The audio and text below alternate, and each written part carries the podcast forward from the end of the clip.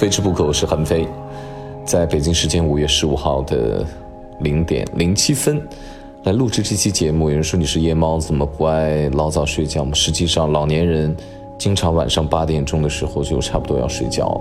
回眸看那长江水怎么流？我在黑白时光里。之所以这么兴奋，当然了，跟这个茶多酚有很大的关系。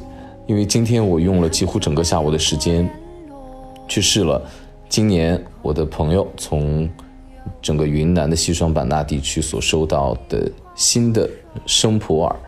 呃，普洱是我非常喜欢的茶，嗯，而且它的这个品味呢是每一泡和每一泡之间的细微差别，不同温度几度之间的细微差别，同一款茶，呃，它去年和今年的细微的差别，它。同样的树上长的茶，春天收的跟秋天收的细微的差别，非常难，非常难。呃，我认为可能感谢上天给人类如此之好的一个舌头吧，呃，让我们有如此的品味啊。那我因为我们的舌头呢，差不多有十多亿啊，这样的一个味蕾细胞。当你要调动你所有的味蕾细胞，然后分辨出它是什么样的味道，比如酸甜苦辣咸，你还得用你的鼻子去闻它的香气。然后你把这所有的味蕾细胞都调动起来，让它们集中给你的大脑中枢传递一个信息：好喝、香。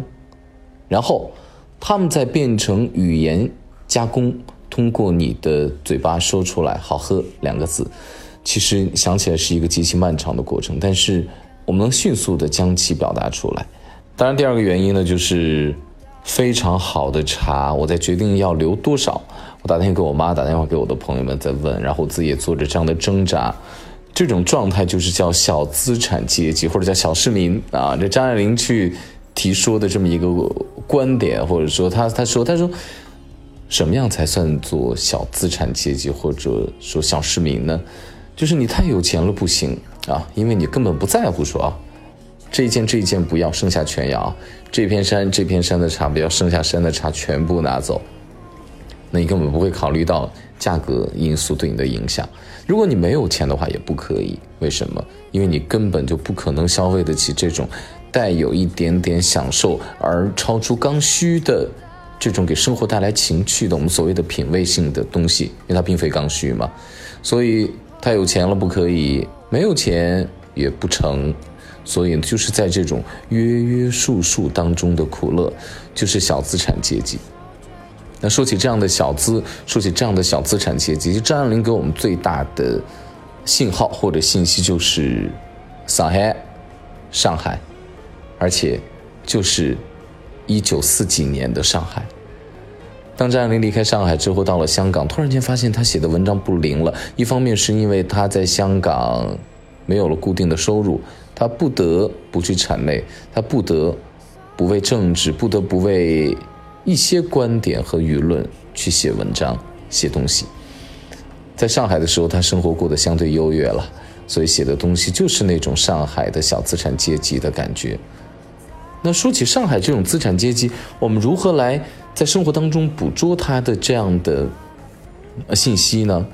那我们不说远的东西，不说张爱玲小说当中所描述描述的白流苏、范柳原所描述的曹七巧这样的一系列的人物了。好了。那我们就说一说，我所知道的我身边的一个上海媳妇儿的故事。其实，在上海当媳妇儿挺难的，你必须得有一个非常拿得出手的手艺，你才待得下去。我有一个朋友，索性叫她 X 妈妈，她已经有孩子了。从安徽嫁到上海，大家知道很多安徽的姑娘是嫁到上海的，很多的大厨，上海本帮菜大厨都是安徽的大厨。那她嫁到上海相对豪门的地方之后呢，那她一直都没有机会直接住进别人的家里面，就是或者说，她被这个家族上海人的看起，说你要住进来。那直到一天一天这样，婆婆就考验她呀。有一天呢。他说：“有机会，他就回家做饭了。他就好好的做了一系列的一桌的酒糟。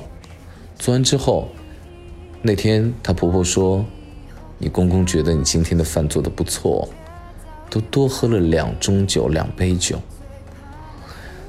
然后他就顺理成章的跨入了这个家门，因为他的厨艺得到了肯定之后，他才正式的成为了这家的媳妇儿。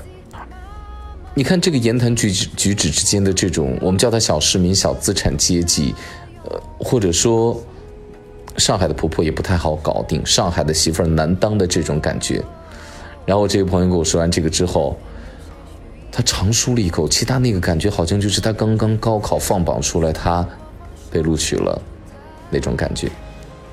所以说，尽管他在别人眼中好像是一个上海的阔太太，好像是我的前半生当中马丽马伊琍所饰演的那个角色那样，但实际上，他的这种苦乐，他的人生，他的小资，就是在这种约约束束当中。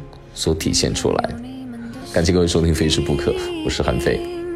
所有往事过去，但至少我已